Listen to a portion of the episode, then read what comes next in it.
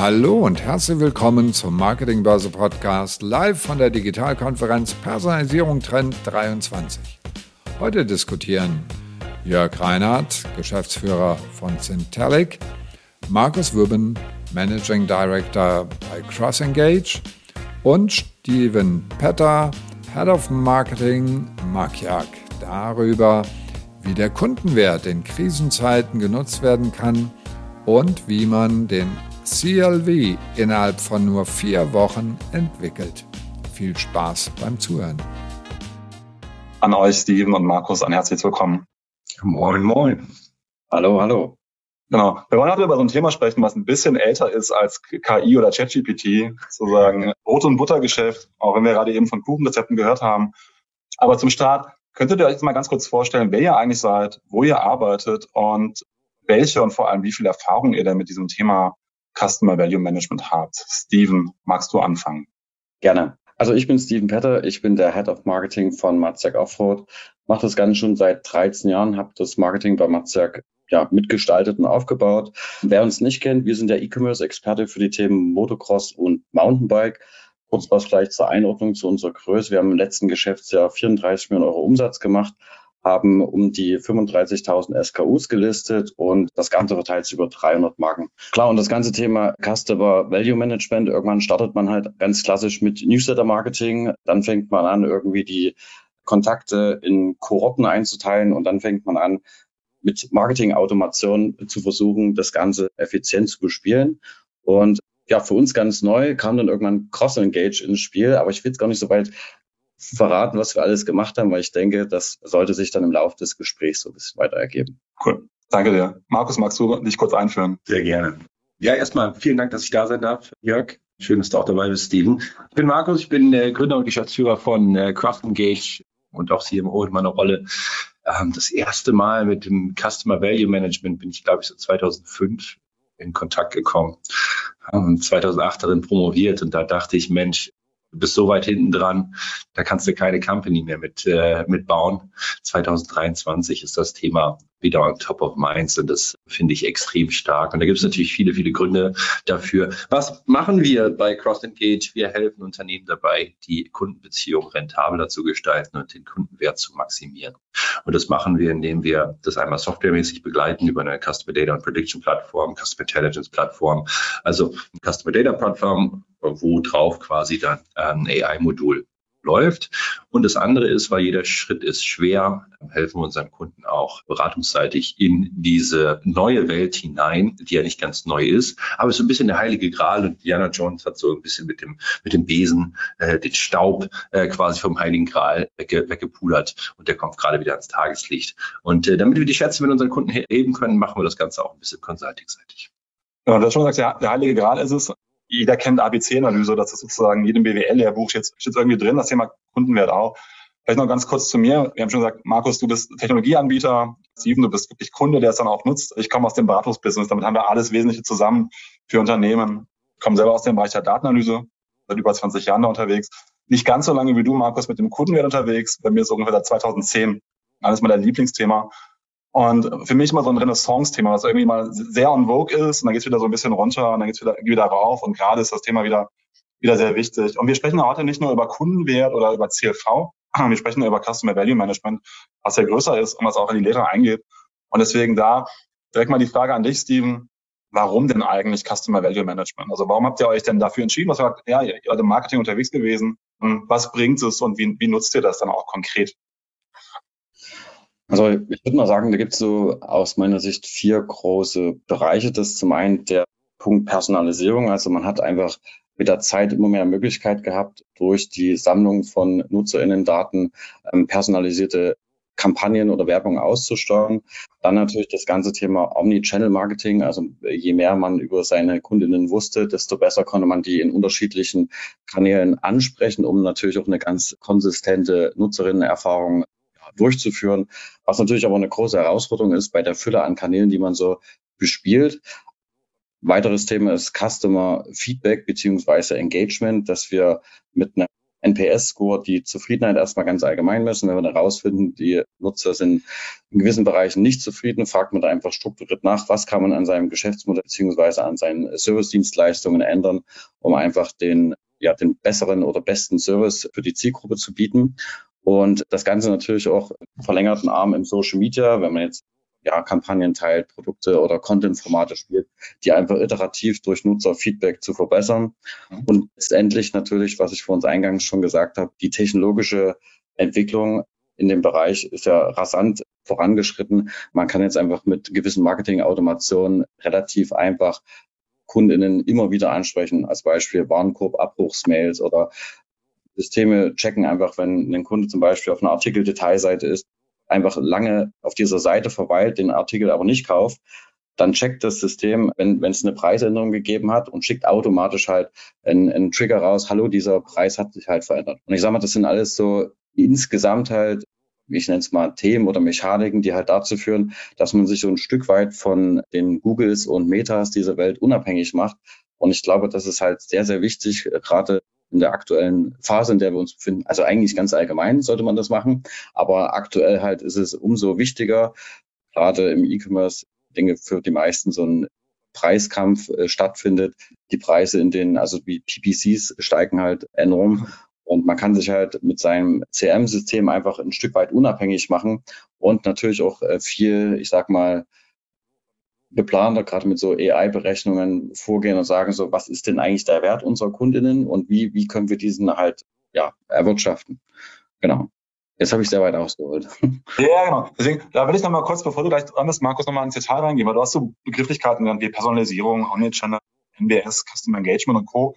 Das sind natürlich Begrifflichkeiten, die so im Marketing schon seit Ewigkeiten rumschwören und wo man auch immer wieder sieht, dass sich viele Kunden damit schwer tun, überhaupt damit zu arbeiten. Ihr seid da ja schon recht weit. Und dann habt ihr euch nochmal entschieden, quasi neben dieser ganzen Individualisierung von Content und Personalisierung auch auf das Thema Kundenwert zu gehen, also wirklich für jeden Kunden dann auch einen Wert zu rechnen, was der euch sozusagen wert ist in Form von, von Marketingangang und auch in Form von Investment. Und magst du dann beschreiben, wie ihr den auch dann für eure Ansprachen nutzt und wie die Entscheidungskriterien eigentlich sind, den zu verwenden?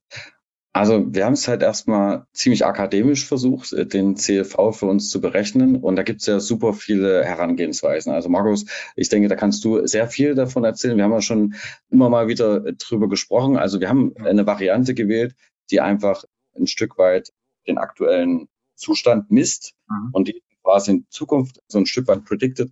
Aber da kommt halt ein, ein Durchschnittswert raus, was ich, ich einfach fiktive Zahl 200 Euro. Und dann steht man dann da und weiß dann, okay, was, was fangen wir denn jetzt mit diesem Wert an? Also wir haben für uns jetzt so interpretiert, dass dieser CLV, den wir so auf diese Art messen, der ist für uns einfach nur so ein Gradmesser, wie läuft, also wie, wie lief es in der Vergangenheit, wie läuft es gerade. Was wir aber daraus nicht ablesen können, ist, wie läuft es in der Zukunft und was wir damit auch machen können, ist, in einen Steuerungsmodus halt zu kommen. Also wirklich zu sagen, so, wir nehmen jetzt diese, diesen Part an Zielgruppe oder diese Kohorte, machen jetzt was und das funktioniert irgendwie nicht so mit dieser Berechnung, die wir machen. Was jetzt neu dazukommt, ist halt mit Cross Engage als Partner, ähm, dass wir wirklich sagen können, zeige mir alle Kundinnen, die in den nächsten 30 Tagen mindestens 30 Euro ausgeben würden. Dann spuckt sie halt ein schönes Segment aus. Das Segment kann ich dann in unterschiedlichst Kanäle einspielen, durch Customer Match Integration in Meta und Google. Man kann Direct Mailings machen, man kann Newsletter generieren, also so Ad-Hoc-Kampagnen.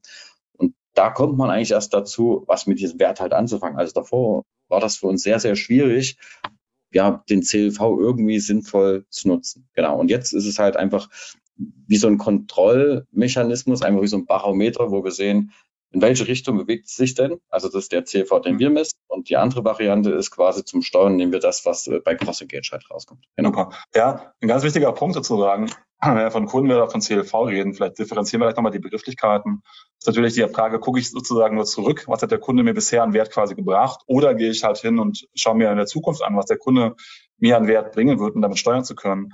Und beide Parameter sind ja auch relevant, damit zu arbeiten. Und da gebe ich mal an dich ab, Markus, zu sagen, weil ihr seid ja reingekommen, habt dann quasi nochmal einen Blick auf den Kundenwert geworfen und dann nach deiner Erfahrung mit eurer Methodologie nochmal den Kundenwert verändert. Kannst du da so ein bisschen beschreiben, äh, was du vorgefunden hast und warum du quasi eine andere Art der Kundenwertberechnung vorgeschlagen hast?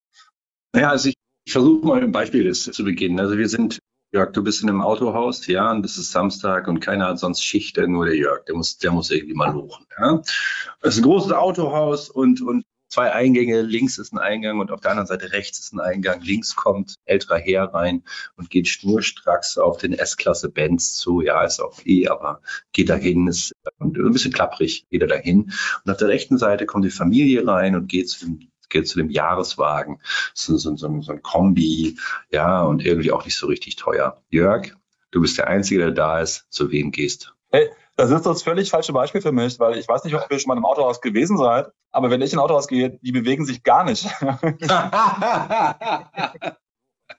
Das ist, das ist nochmal ein ganz bestimmtes Kundensegment, das du da Das ist ganz anders. Schön. Genau. Hey, ich, also, wenn du mich so fragst, ich finde beides spannend. Natürlich geht davon aus, dass der ältere Herr das Geld hat sozusagen und sich nochmal einen schönen Wagen leisten wird. Das heißt, das Geld ist sozusagen da. Und gleichzeitig, wenn ich mir die Familie angucke, dann weiß ich, da könnte nochmal Geld kommen und sozusagen ein Kunde für Lebzeiten sein. Wäre für mich schon schwierig zu bewerten. Aber das wäre meine Denkweise, zumindest so, so ein bisschen die monetäre Sicht ja. auf die Kunden zu haben.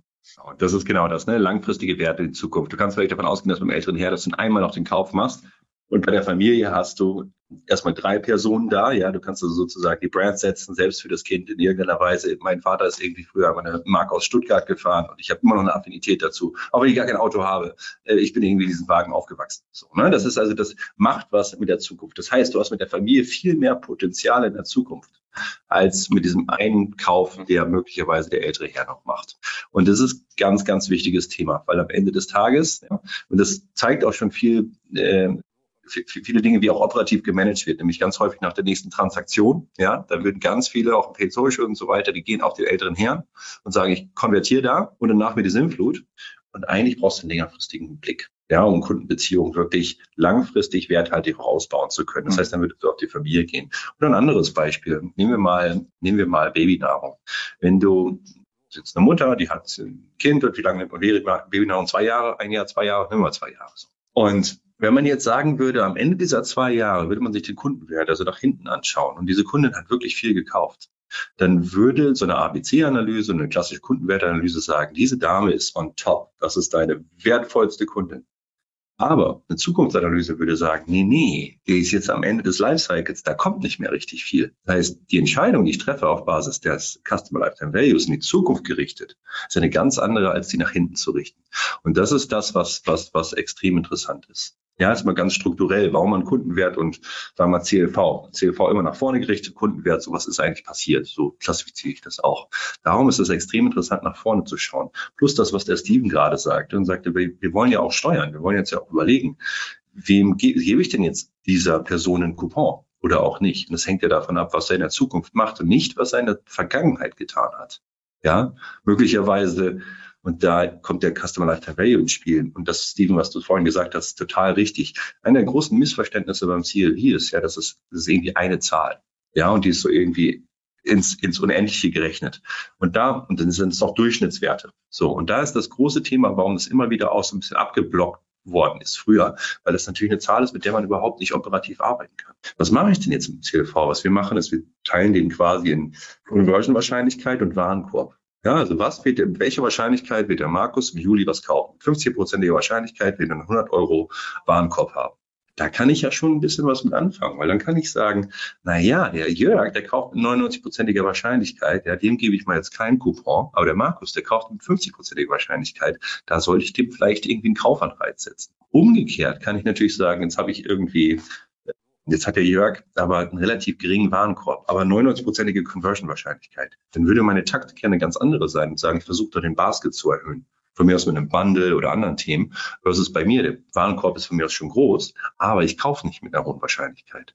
Das heißt, basierend auf dem CLV in die Zukunft gerichtet, kann ich ganz anders taktisch und operativ ganz anders meine Aussteuerung machen.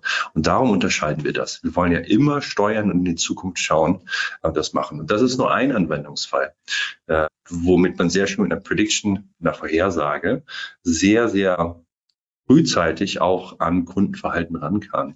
Weiteres Beispiel kann Churn-Analyse sein. Ja, also was Klassiker, ne? 30, 60 Tage, 90 Tage. Vor ein paar Jahren ging das ja so und haben 30 Tage wartest du, nach 60 Tagen kommt spätestens ein Coupon, nach 90 Tagen hundertprozentig. Ja, und es war immer genau diese Sequenz.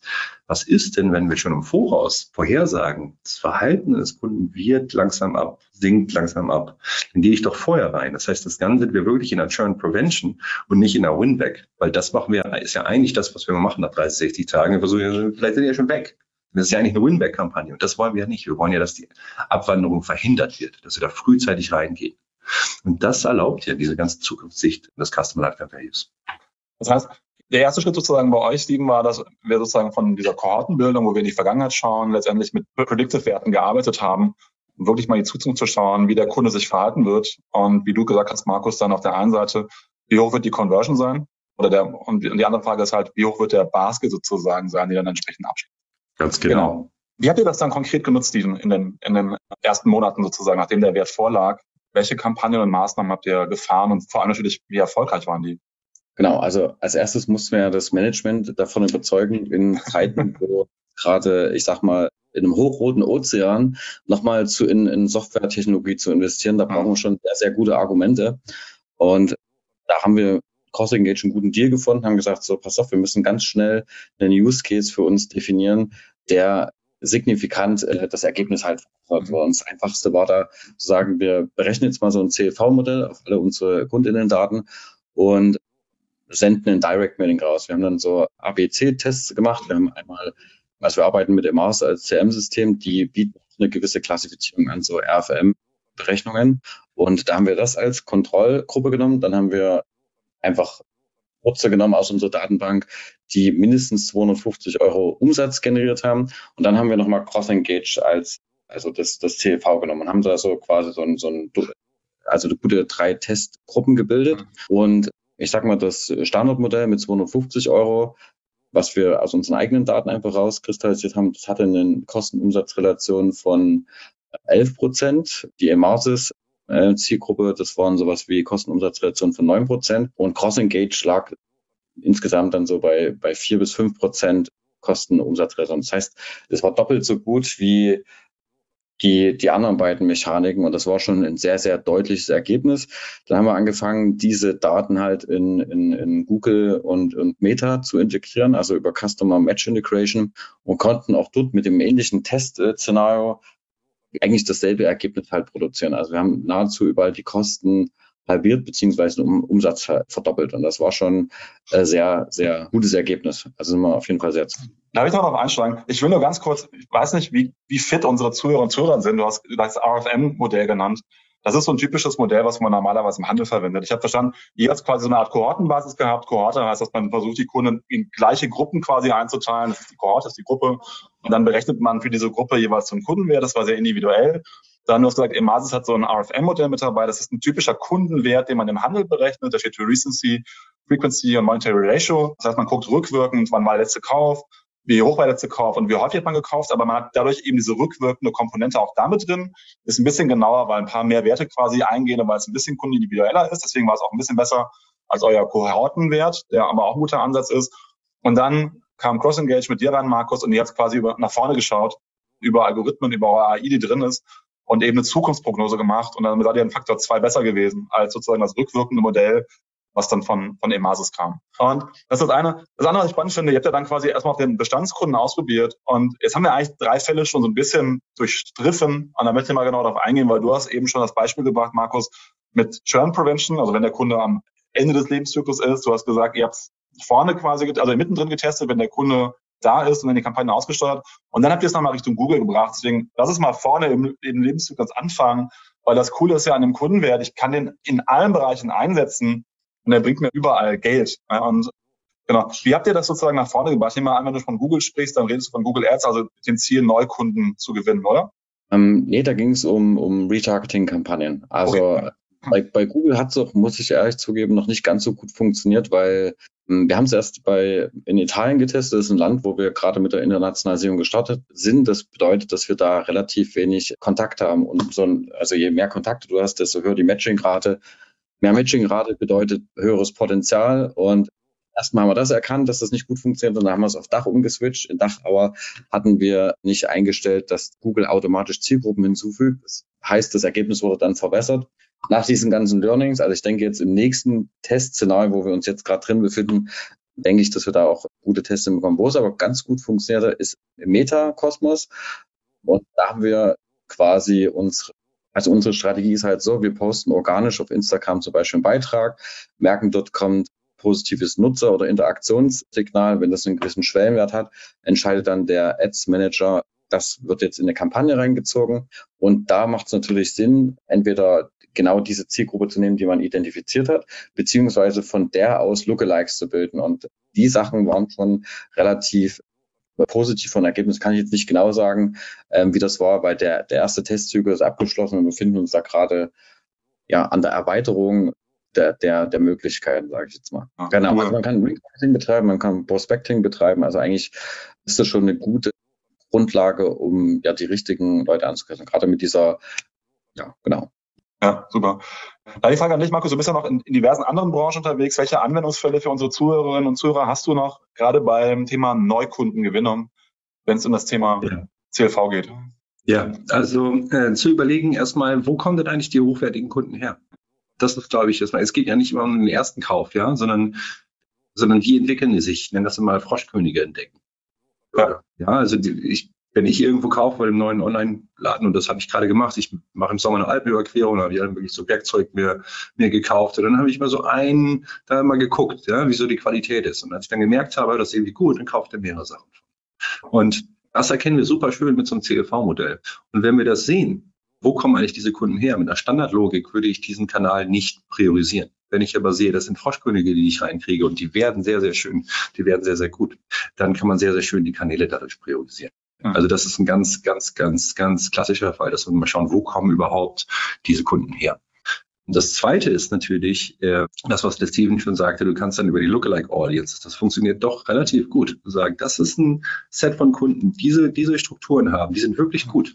Und dann über diese Metadaten, die du hast, hast du natürlich auch die Interessen und die Präferenzen. Und dann kannst du sehr schön die Matches machen und dadurch über diese, über die Lookalikes dir wirklich sehr schöne Neukunden auch wirklich mit reinholen. Das ist das. Und das nächste, was wir äh, viel machen können, ist, und das ist vielleicht noch ein Anwendungsfall, den wir vorhin auch gar nicht gesagt haben. Viele Unternehmen wissen gar nicht, wie der Kundenwert sich im Wesentlichen auch zusammensetzt. Um zu sagen, wie, wie, wie, was treibt eigentlich den Wert meiner, des Kunden? Ist es die Marge? Ist die, ist irgendwie die Retention-Rate, ne? die Abwanderungsrate? Ist es die Frequenz? Wie muss ich da denn eigentlich irgendwie reingehen? Und das ist nochmal ganz spannend sich auch das anzuschauen und dann zu überlegen, was passiert denn jetzt, wenn ich den Preis von mir aus um eine bestimmte, bestimmte Grenze senke? Hat das einen Einfluss quasi sozusagen auf meine Conversion-Wahrscheinlichkeit? Kriege ich die dann höher oder bringt das gar nichts? Das heißt, Szenarien zu analysieren, immer mit dem Ziel zu sagen, wo ist eigentlich meine optimale, optimales Investment? Das ist das, was, was immer wieder rauskommt aus diesen Modellen, wo wir wirklich sagen können, und das ist ganz, ganz wichtig, das möchte ich mal sagen, ich finde ja das Thema Customer Experience total wichtig, aber am Ende des Tages schlagen, beißen wir uns die Zähne aus, wenn wir damit zum CFO gehen. Ich brauche 100.000 Euro für 10% mehr Customer Experience. Er sagt, was heißt denn Customer Experience? Ja, was, wie messe ich denn das? Über ein NPS, wenn die Sonne scheint, ist es anders, als wenn es regnet. Ist ja ein nettes Tool, ja, aber es ist ja immer schwierig. Und darum finde ich, das ist nochmal ein ganz wichtiges Thema zu sagen, wir müssen doch eigentlich die Customer Experience auch messen über den Kundenwert. Denn was ist denn, was ist denn der beste Spiegel davon, dass eine Customer Experience auch nicht zu hoch ist? Ja, ich kann ja auch viel zu viel machen. Ich hätte auch gekauft mit ein bisschen weniger Customer Experience. Das ist doch der Kundenwert. So das Verhalten, was ein Kunde an den Tag legt. Und das wiederum ist auch nochmal eine ganz interessante Geschichte, auch für die Neukundengewinnung. Die Frage ist, wie viel Customer Experience mache ich? Steigen irgendwann auch die CLVs? Biete ich eigentlich zu viel oder zu wenig oder optimal viel, um äh, letztendlich auch die Conversions zu einem guten Preis zu bekommen? Super. Da, da waren gerade so viele Dinge drin, dass ich das nochmal einmal sortieren möchte und dann gehen wir gleich mal auf die erste Frage, die reingekommen ist. Der eine Punkt, das ist für mich ein wichtiges Thema. Häufig wird Kundenwert immer mit Bestandskundenmanagement in Verbindung gebracht. Das ist aus meiner Sicht vollkommen falsch, weil die Anwendungsbeispiele, die du genannt hast, Markus, sind so richtig. Auf der einen Seite kann ich ganz wundervoll schauen, über welchen Kanal gewinne ich denn eigentlich Kunden, kann dann nach einer gewissen Zeit einen Kundenwert bauen und mir angucken, welcher Kanal bringt mir dann eigentlich wirklich profitable Kunden und welcher Kanal, aber auch welche Einstiegsprodukte bringen mir dann eigentlich weniger profitable Kunden, dass ich danach super aussteuern kann und meine Neukundengewinnung deutlich verbessern kann. Wir haben es bei so vielen Kunden gemacht, dass wir für das gleiche Budget viermal so viele relevante Kunden gewonnen haben das super gut funktioniert. Der andere Punkt ist aber genau das, was du auch gesagt hast, wir können über diese Lookalikes uns angucken, also welcher Kunde äh, der gerade reingekommen ist, guckt, sieht dann so aus wie ein Kunde, den ich quasi kenne und kann darüber sozusagen dann schon prognostizieren, ja. wie der Kundenwert ist. Und dann, das haben wir häufig, wir haben ja viele Branchen, die so Interessenten erstmal gewinnen und dann müssen sie diese Interessenten eigentlich nochmal in Kunden quasi umwandeln. Ja. Und dann kann man so wundervoll sein Budget in dieser Interessenten umwandeln und dann nochmal auf die richtigen Interessenten setzen, weil ich über diesen Lookalike direkt sehen kann, wer, äh, mir was bringen wird. Und darüber kann ich dann eben auch meine Budgets deutlich stärker in die, in die Gewinnung reinbringen. Auch so ein Faktor zweieinhalb, die wir typischerweise mehr rausholen an Umsatz, wenn wir halt über den, über den Kundenwert steuern. Und gerade in Krisenzeiten, du hast es schon gesagt, ich glaube, wir schaffen das gar nicht heute darauf einzugehen. Das Thema Customer Journey war so ein Trendthema die letzten Jahre, aber das ist so in Schönheit sterben, nenne ich das mal, so in Krisenzeiten. Und Customer Value ist genau das Thema, dass ich dann mein Budget auch einbringe, wo es mir dann wirklich was bringt. Also unglaublich wichtiges Thema und deswegen äh, super relevant. Dann äh, finde ich ganz spannend die Frage gerade, geht es hier um B2C oder auch B2B? Und wenn es B2B ist, ist das vergleichbar für unterschiedliche Branchen. Wie ist da dein Eindruck, Markus? Du bist wahrscheinlich auch in allen Branchen unterwegs, ne? B2C und ja. B2B. Ja, genau. Also wo immer du irgendwo einen Kunden, also ich sage mal so, B2B, wenn du jetzt 100 Kunden hast, kannst du auch anrufen. Ja, also das, das will ich mal so sagen. Ne? Dann solltest du die anderen Kunden kennen und so und dann machst du das über, über, über Quarterly Business Reviews und dann weißt du schon, was dabei rauskommt. So, das ist so ein bisschen der einschränkende Faktor in B2B. Wir brauchen natürlich für eine KI, brauchen wir natürlich eine gewisse Anzahl von Daten. Das vielleicht mal da zuvor. Das heißt, wir arbeiten gerade mit einem B2B-Hersteller, der hat so über 3000 Kunden, da geht das schon ohne Probleme. Und die haben Produktsortimente und, und Service. Und da ist die Logik erstmal gar nicht so unterschiedlich. Natürlich hast du irgendwie Buying Center, möglicherweise machst du natürlich den Wert dann auf der Unternehmung und nicht auf der individuellen Person. So, das ist vielleicht ja. eine, eine Sache, die sich ändert. Ne? Das sind dann mehrere, das ist ein Champion, das ist ein ökonomischer Buyer, und so weiter, und Sponsor und so, wie das so ist bei diesen B2B-Prozessen, Kaufprozessen.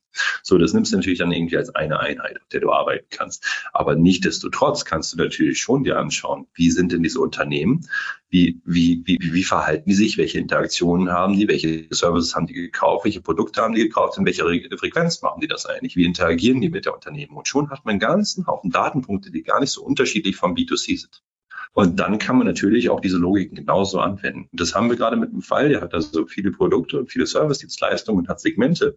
Und wir identifizieren gerade dort die Unternehmenssegmente, die sehr vielversprechend sich entwickeln und auch zu schauen, welche Produkte sind denn eigentlich Einstiegsprodukte. Und da gab es eine ganz interessante Geschichte. Das gab es auch im B2C auch schon. Das haben wir da wieder entdeckt.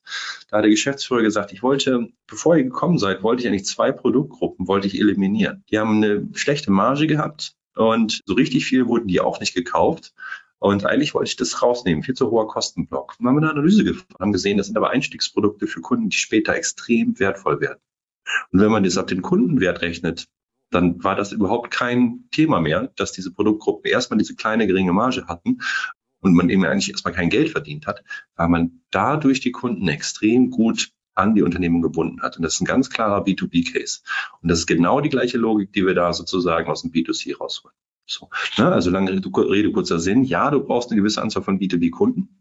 Und du musst ein paar Sachen, wenn du keine Datenpunkte hast, ist es immer schwierig. Man muss ja ein bisschen auch schätzen können, sonst kann man das nicht machen. Aber ansonsten kann man diese Logiken genauso auf B2B anwenden. Und ja. auch extrem wichtig, weil am Ende des Tages auch Outbound, ja? Am Ende des Tages, wen rufst du denn an? Mit wem sprichst du denn? Wo investierst du denn deine Zeit? Ne? Und das kann man wieder genauso dann auch so spielen. Also das ist auch meine Erfahrung. Und dieses Thema, das CLV-Thema ist ja ein klassisches B2C-Thema gewesen. Kundenwert gab es ja schon immer quasi. RFM war ja spezialisiert auf B2C im Handel. Und das klassische Thema im B2B-Umfeld, was Kundenwert angeht, war ja die typische ABC-Analyse, die irgendwie jeder Vertriebler sozusagen kannte, wo er nachrichten sollte. Aber was wir sehen die letzten zehn Jahre, würde ich sagen, ist, dass das Thema Marketing, also ähnlich wie im B2C-Bereich nochmal stark zugenommen hat, dass man sozusagen nicht nur über den direkten Vertrieb quasi die B2Bs anspricht, sondern auch über klassische Marketingmaßnahmen, dass man den Kundenwert dafür auch sehr gut einsetzen kann, auch wenn es ein bisschen anders tickt. Der große Unterschied, was du gesagt hast, ist ja richtig, man hat das Unternehmen auf der einen Seite, was den Wert hat, aber da hast du ja immer diese Kontaktpersonen, die letztendlich den, den Wert treiben. Da muss man mal so ein bisschen gucken, wie, wie kriege ich das quasi hin. Das ja. ist das Einzige, was ein bisschen kniffliger macht. Aber die Anwendungsfälle sind eigentlich die gleichen, weil man auch sehr schön sehen kann, was sind gleiche Einstiegsprodukte, was sind die margenträchtigen Produkte, was sind aber auch Branchen oder auch Unternehmensgrößen, die kann ich mir auch alle mit reinbringen, die vor allem die Werttreiber auch bei uns dann im jeweiligen sind. Und dann merkt man, dass die Mechanismen sehr, sehr, sehr ähnlich sind und, und gleichzeitig greifen. Und jetzt haben wir schon so einen Anwendungsfall gehabt für die, für die Neukundengewinnung. Ihr seid ja bei Steven, das vor allem auch im Bestand einzusetzen. Du hast eben schon gesagt, hey, dann kann ich mir mal einfach mal die Kunden rausnehmen, die in den nächsten vier Wochen vielleicht was für für 30 oder 50 Euro kaufen. Das heißt, logischerweise habt ihr dann auch direkt einen Wert, wie viel Marketingbudget ihr investieren würdet, weil ich gehe immer davon aus, wenn jemand 50 Euro ausgibt, dann wird er keine 70 Euro Kampagne für die Kunden fahren. Oder wie ja, handhabt ihr? Ja. Also, genau, also wie, wie, nutzt ihr, wie handhabt ihr das und wie nutzt ihr das sozusagen für die Bestandskunden? Wie plant ihr eure Kampagnen mit Kundenwert? Wenn ihr das nächste Mal live bei unseren Experten-Roundtables mit dabei sein wollt, schaut mal auf digitalkonferenz.net vorbei. Dort findet ihr immer das Programm unserer aktuellen Digitalkonferenz.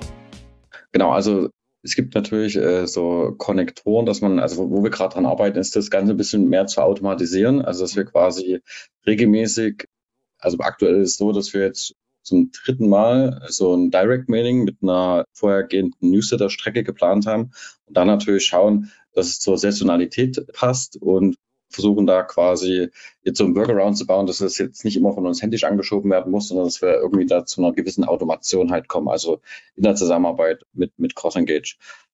Genau, das ist eigentlich der, der Plan bei den, bei den Bestandskunden. Was wir natürlich jetzt gerade auch ganz neu machen, ich fand es spannend mit den Artikel-Score, beziehungsweise was du gerade gesagt hast, so im B2B-Bereich. Dasselbe sitzen wir gerade auch mit CrossEngage dran, unser Produktkatalog einzuspielen in die Daten und da auch zu schauen, dass man auch erstmal rausfindet, wie kann man das Ganze als Prospecting halt nutzen. Also, ich weiß nicht, ob das kennt, diese typischen Gratisartikel, die manche Shops so anbieten. Das haben wir auch schon gemacht, so, was ich in, in Reiniger für 0 Euro, Mindestbestellwert 50 Euro, funktioniert super, funktioniert super. Und sich da natürlich ein, ein, ein ich sag mal, so, ein, äh, so ein, äh, eine Methodik zu bauen, die man immer wieder kopieren kann oder immer wieder vorrufen kann, um halt äh, wie so einen Stream halt zu bauen, also so einen mhm. klassischen Funnel halt. Genau. Da sind wir jetzt dran. Und was, wo wir es jetzt noch nutzen wollen, ist das ganze Thema Margenverbesserung im Bereich Cross-Selling. Also wir haben halt gewisse Segmente bei uns, die einfach mehr, also profitabler sind als andere. Bekleidung ist profitabler als Technik, sage ich jetzt mal so. Und was wir identifizieren können, ist, zeigen wir mal alle Kunden, die bereits Technik gekauft haben, aber Bekleidung nicht.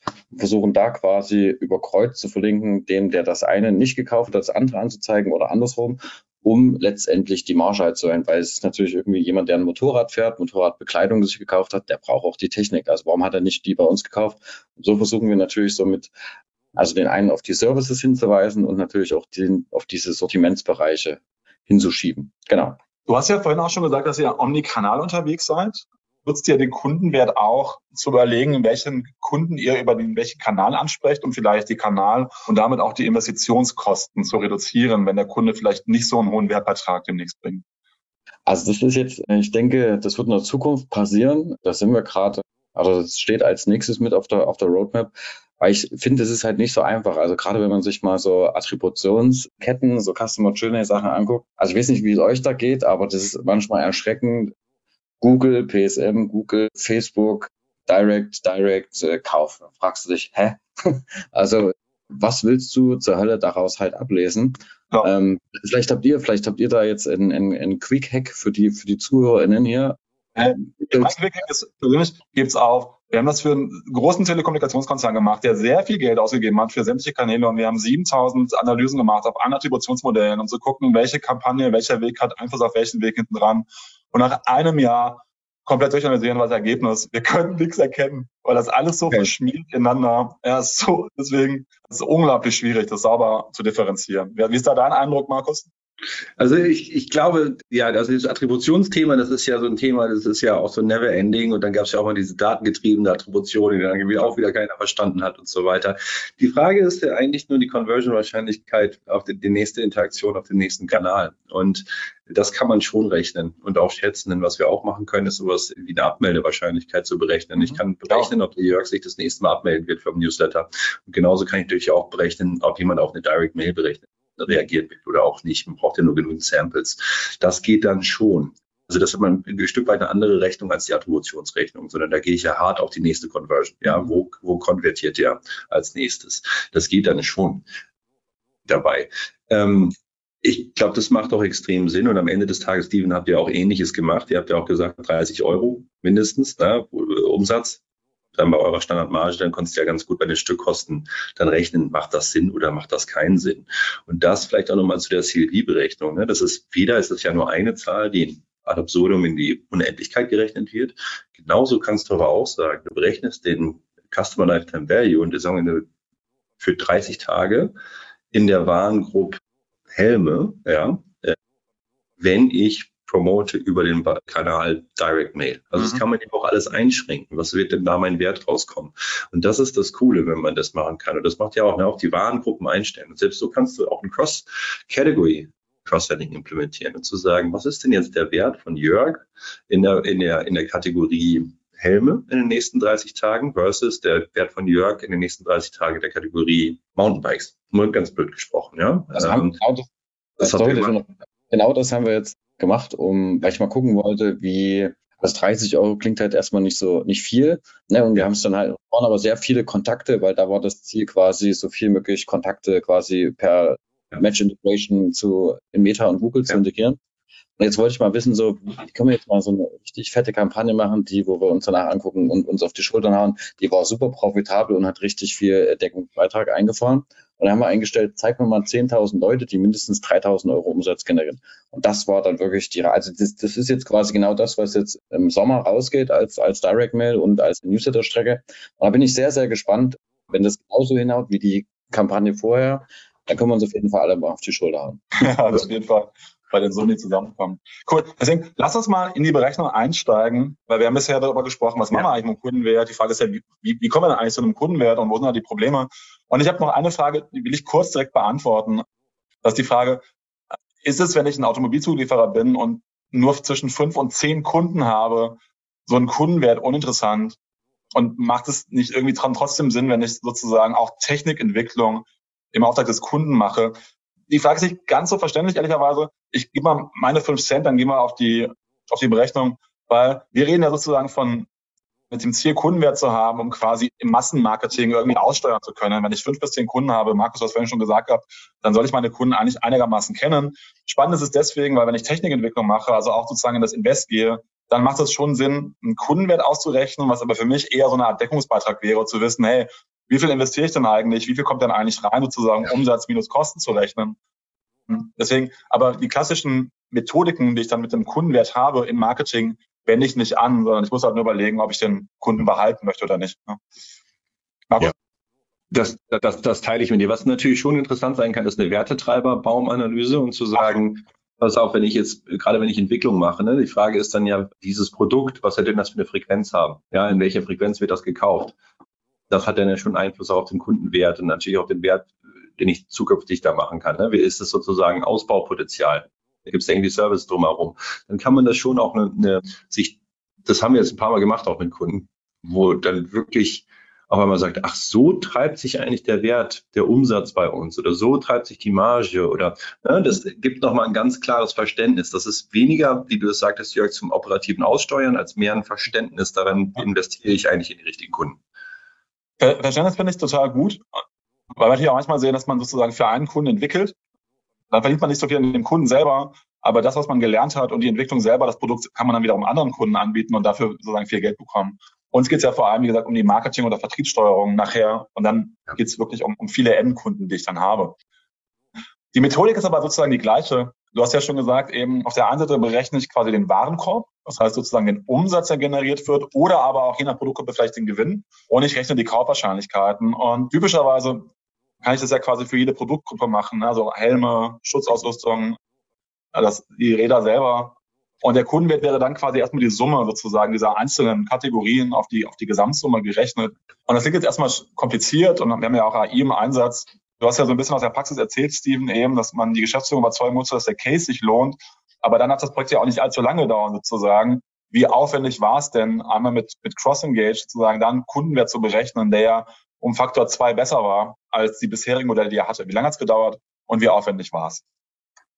Also ich glaube, äh, im Oktober haben wir gesagt, so wir würden gerne was zusammen starten und zum Black Friday im November waren wir startbereit und die finale Auswertung war dann quasi im Januar oder Februar quasi fertig. Also ich sag mal, einen Monat ungefähr für diesen ersten finalen Test. Länger hat es nicht gedauert, was natürlich sich schon ein bisschen länger gezogen hat und was ich auch richtig und wichtig finde, weil das eigentlich noch so ein zusätzlicher USP von, von Cross Engage, dass wir eben nicht nur gesagt haben, wir müssen jetzt hier mal schnell profitablen Umsatz reinfahren, sondern mal wirklich zu hinterfragen, was ist denn eigentlich eure Kernherausforderung? Was wollt ihr denn quasi in den nächsten 12, 20 Monaten erreichen? Worum geht es euch hier? Und das war bei uns so das Thema Marge, Profitabilität einfach wieder in den Vordergrund rücken. Wir sind sehr stark gewachsen zu der, sag mal, Post-Corona-Phase. Und dann ging es steil bergab, als der Wettbewerb massiv gestiegen ist und die, die CPCs explodiert sind. Und da raus, rauszukommen halt aus dieser, aus diesem roten Ozean, da hat uns Cross Engage halt unterstützt. Wir hatten eine gute Mechanik und zwar nannte sich das Use Case Framework, dass wir erstmal definiert haben, was gibt es denn eigentlich für, für Maßnahmen, die wir umsetzen könnten, um, um da rauszukommen. Und Björn und ich und unser Daniel haben da eng zusammengearbeitet und uns wirklich so Stück für Stück lang gehangelt. Und ich finde auch diese, diese Methodik halt wirklich sehr, sehr cool. Die haben wir jetzt auch für andere Sachen bei uns in der Company angewendet. Also vielleicht, morgens kannst du es nochmal besser erklären. Ihr habt es ja für euch adaptiert, sage ich mal. Genau. Ja, genau. Was, was, was ist das denn kurz? Ganz häufig kommen Kundinnen oder Prospects auf uns zu und sagen, wir möchten gerne einen Unsubscribe-Case haben. So, und dann fragen wir immer so, ne, was ich vorhin erzählt habe, mal die Abmelderaten äh, zu berechnen. Und dann fragen wir, warum? Habt ihr denn da eigentlich ein Problem? Lass uns doch erstmal anschauen, was denn eigentlich euer, euer Thema wirklich ist. Und dann versuchen wir eine Hypothese aufzustellen. Ja, also wir haben nicht genug Wiederkäufer, weil die Hypothese ist, zum Beispiel die zwei zu dritt Kaufraten sind zu niedrig und wir kriegen keine Habitualisierung hin dass wir erstmal das Problem wirklich auf eine Hypothese unterbringen, dass wir dann auch sehen, was wollen wir denn jetzt testen? Wie gehen wir da denn jetzt ran? Was, was würden wir denn jetzt variieren? Anstatt zu sagen, wir implementieren einfach einen Use Case. Das ist das im Wesentlichen. Sie überlegen, was ist das, was ich erhöhen will, wo ist das Problem, was ist die KPI, die ich eigentlich erhöhen möchte, ja, dass es auch ein Erfolg ist und wie teste ich das und wie zeige ich das. Das macht unser Use Case Framework und das strukturiert das einfach. Das ist wie so ein Denkrahmen, das einem so ein bisschen immer wieder daran erinnert, dass das nicht dass du dir klar sein musst, was du da eigentlich gerade tun willst. Und das ist ja auch noch eine Sache. Es gibt halt nicht dieser eine Klick für jede Company, wo alles irgendwie gleich ist, sondern es kommt einfach auf die Kaufzyklen drauf an, auf die Waren, die du irgendwie kaufst. Und da musst du dir schon mal Gedanken machen, was du da eigentlich tun willst. Und das war ja auch deine Case mit dem Meta, ist ja ist ja genau das Thema. Alles klar, wir haben Einmalkäufer, Corona, ja, und jetzt müssen wir schauen, dass wir die habitualisieren. Das heißt, aha, möglicherweise gibt es ein erste Zweitkaufthema. Da müssen wir also ran. Alles klar. Dann wäre doch die Hypothese, wenn wir es schaffen mit XY, also Hypothese wäre, wenn wir auf den Kanal diese und diese Kunden ansprechen, dann erhalten wir treue Zweitkäufer sozusagen. Ne? Also mal ganz blöd gesprochen. So. Und dann kann man diese Hypothesen testen. Und das ist das Wichtige, dass man da strukturiert rangeht. Ansonsten ist das immer so ein bisschen Kraut und Rüben und man weiß gar nicht genau, warum man das tut. Ja, das ist mir, das ist mir wichtig. Äh, ich mag dieses, warum man das eigentlich tut, weil das Kundenwertthema erlebe ich ganz häufig in Unternehmen, dass dann irgendjemand vom Topmanagement wieder auf, dem, auf einer Konferenz gewesen ist und dann die gesagt, ja, mit Kundenwert haben wir irgendwie unseren Umsatz verdreifacht. Und dann kommen die zurück und sagen, hey, wir brauchen auch einen Kundenwert. Und dann geht's dann, dann geht die Diskussion los, wie baue ich den, dann hast du nicht gesehen. Und der Weg, den er angeht, ist komplett richtig. Das will ich einfach nur allen Zuhörern und Hörern mitgeben. Erstmal Use Case basiert zu arbeiten, weil was nicht im Lehrbuch drinsteht, ist, dass ich für verschiedene Use Cases auch verschiedene Kundenwerte habe. Ja. Ich habe immer das Gefühl, ich baue einen Kundenwert und dann ist es das Ding und damit kann ich dann irgendwie ja. alles steuern, habe den goldenen Kran hinten dran. Und es stimmt einfach nicht. Ne? Das eben schon gesagt, dann habe ich einfach mal einen Helmkundenwert, dann will ich meine Helmkampagne optimieren, dann habe ich aber dann wiederum den, genau. ähm, den Schutzausrüstung-Kundenwert und optimiere es dann damit und dann habe ich verschiedene Kundenwerte. Und der, der klassische BWL-Prof würde, glaube ich, tot umfallen, wenn ich das sagen würde, weil ich ja eine zentrale Kennzahlsteuerung haben möchte.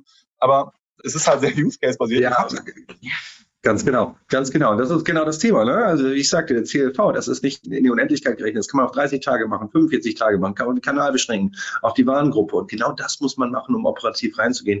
Und das kann ich nicht genügend sagen. Das ist das große Thema, was Steven auch vorhin sagte. Ne? Wir haben mal einen Durchschnitts-CLV gerechnet.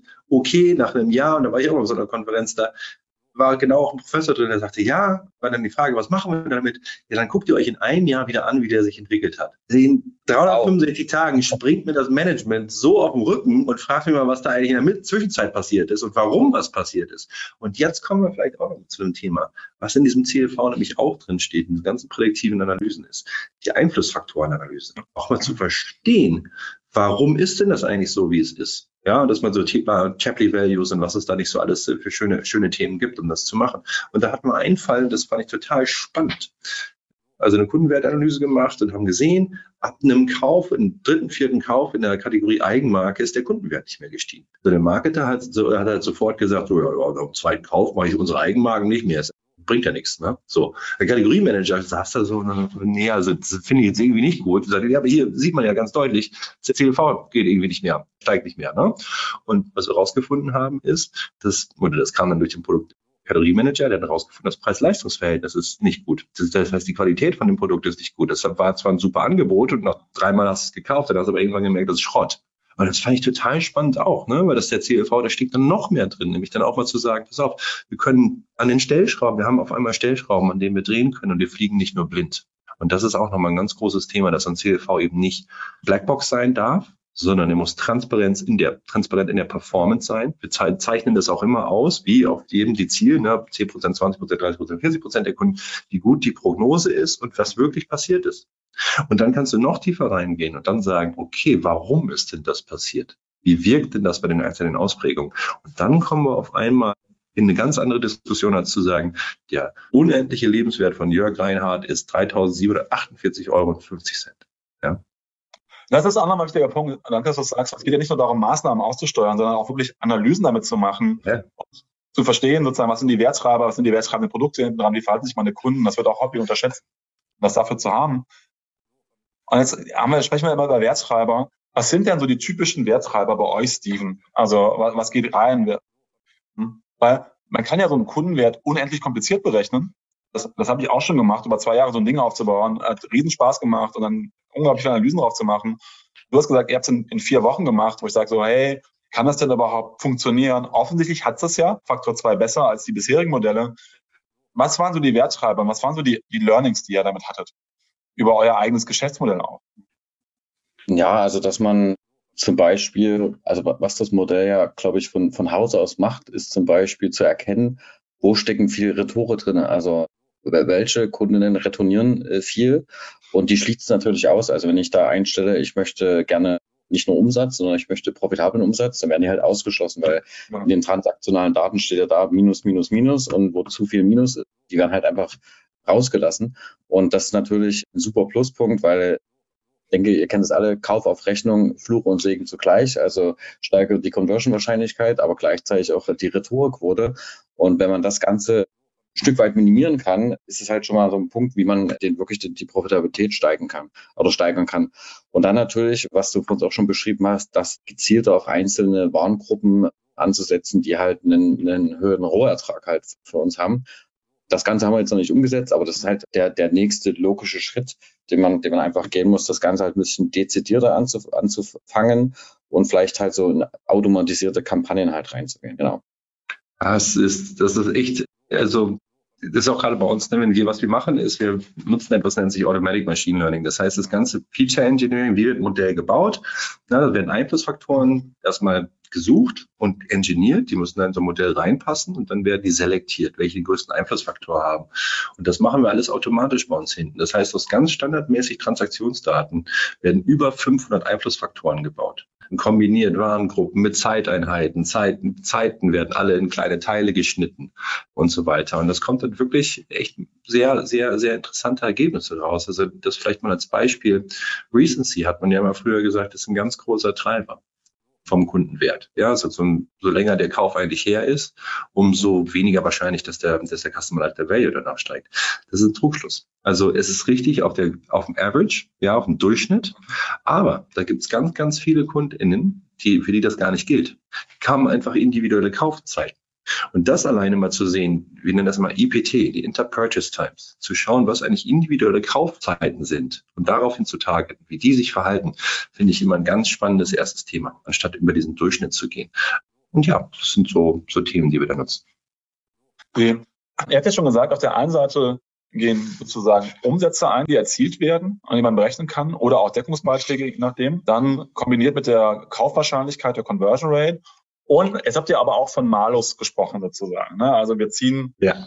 ja Geld quasi ab. Das heißt, wenn der Kunde irgendwie retourniert, ja. haben wir die Retourenkosten. Habt ihr noch andere Mali bei euch im Gepäck, Markus, die ihr mit reinnimmt, sowas wie Abmeldequoten und so? Das wäre ja auch so ein, so ein Ding. Ja, du kannst, du kannst Genau, du kannst alles mit rein modellieren. Wir haben für E-Commerce ein Standarddatenmodell, wo wir das kennen, was die Daten sozusagen heißen. Da kannst du Rohtransaktionsdaten reinladen. Dann kann man das quasi markieren. Dann wissen wir schon mal Returns. Wir wissen auch zum Beispiel Mail-Orders. Wir können Telefon-Orders analysieren. Das haben wir Datenpunkte dafür. Wir haben neutrale Transaktionen. Wir haben diese Retouren damit drin, ne, wo du das ja anklicken kannst. Das ist eine Retoure, die kostet mir so und so viel. Also das sind alles Themen, die wir damit reinspielen können. Und grundsätzlich kannst du jeden Datenpunkt mit reinbauen. Das ist erstmal das, was man machen kann. Wir fangen mit den Standardtransaktionsdaten, Shop-Daten an. Das sind die meist erklärendsten Daten, die wir haben. Du kannst aber auch jegliches weiteres Verhalten. Wenn wir die unsubscribe äh, Prediction müssen wir natürlich wissen, welcher Kunde hat sich unsubscribed in der Vergangenheit und welcher nicht. Ja. Sonst können wir darauf nicht trainieren. Und so können wir jede Variable eigentlich sozusagen auch wirklich predikten und auch jede Variable auch testen, auch Kombinationen, moderierende Faktoren und so weiter. Die können wir alle mit in das Modell nehmen. Unser Modell schaut dann selber nach den Gütemaßen sozusagen, ne, nach den AOCs und was es da nicht alles gibt ob dieser Einflussfaktor genügend Gewicht hat, um etwas zu erklären, eine bestimmte Varianz zu erklären. Ja. Und deswegen sage ich immer erstmal die Standardtransaktionsdaten und dann kannst du das immer noch ausweiten und wirklich jeglichen anderen Daten reinmodellieren. Ja. Jetzt hast du eben schon gesagt, Steven, dass ihr sozusagen auch nicht nur die potenziellen Kunden angeschaut habt, wo ihr Marketingaktionen hinmacht, sondern ihr habt auch euch die negativen Kunden angeschaut. Das ist eine Sache, die möchte ich auch allen mitgeben, weil das so die typische Erfahrung vom Kundenwert weil man häufig davon ausgeht, dass irgendwie alle Kunden profitabel sind. Häufig ist das gar nicht der Fall. Eine meiner Lieblingsgeschichten, die möchte ich auch kurz teilen, zum Thema Kundenwert. Das, wir haben das für eine Versicherung aufgebaut, den, den Kundenwert. Und der Auftrag kam vom Topmanagement und dann bin ich zum Topmanager gegangen, war, war ganz stolz, habe erzählt so, hey, wir haben jetzt den Kundenwert aufgebaut, wir haben jetzt mal alles rund auf Mutter analysiert und festgestellt, die meisten Kunden, die negativen Kundenwert, sind die, die über Kfz reinkommen.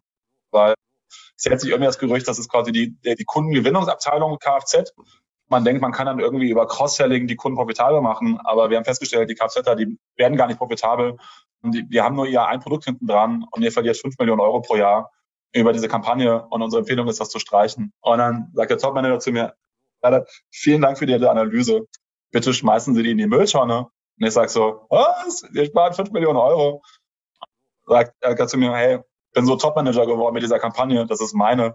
Und ich möchte nicht, dass das rauskommt. das sehen wir so, so häufig, dass die Unternehmen so, so, so Geschichten halten, wie man Kunden gewinnt und wie profitabel die sind, wie sie entwickeln. Und dann baust du halt so einen Wert und stellst dann fest, das ist irgendwie ganz anders sozusagen, ne? was, dann, was dann da läuft. Und, und gleichzeitig ist aber auch, sieht man schon so ein politisches Thema. Wie politisch war es denn bei euch, Steven? Weil ich kenne das aus meinen Projekten rund um Kundenwert, dass das dann so eine, so eine heilige Kuh quasi ist. Ne? Dann wir müssen, dürfen Kunden nicht verlieren, wir dürfen die nicht schlechter rechnen, als die sind und dann können die besser werden und so. Wart ihr schon relativ weit sozusagen politisch, weil ihr ja schon mit Kohorten und mit einem RFM-Modell gearbeitet habt oder hattet ihr auch so interne Diskussionen, ob man so einem AI-Wert trauen kann, ob man nicht die falschen Kunden dann irgendwie anspricht und nachher Kunden verliert. Gab es das bei euch auch? Also, ich sag mal so, solange wie du kein Margen- oder Rentabilitätsprobleme hast, dann fällt es halt nicht auf. Also dann baust du mal irgendwas auf. Also gerade so RFM-Logiken, zum Beispiel schicke allen Kundinnen, die ins abwandernde Segment wandern, einen pauschalen 25 Prozent Gutschein. Also unvorstellbar, dass wir das heute machen. Also das wäre das wäre direkt negativ. Der, der inaktive Kunde hat dann nochmal 30 Prozent oder 35 Prozent bekommen, also noch mehr. Das ist einfach der blanke Wahnsinn.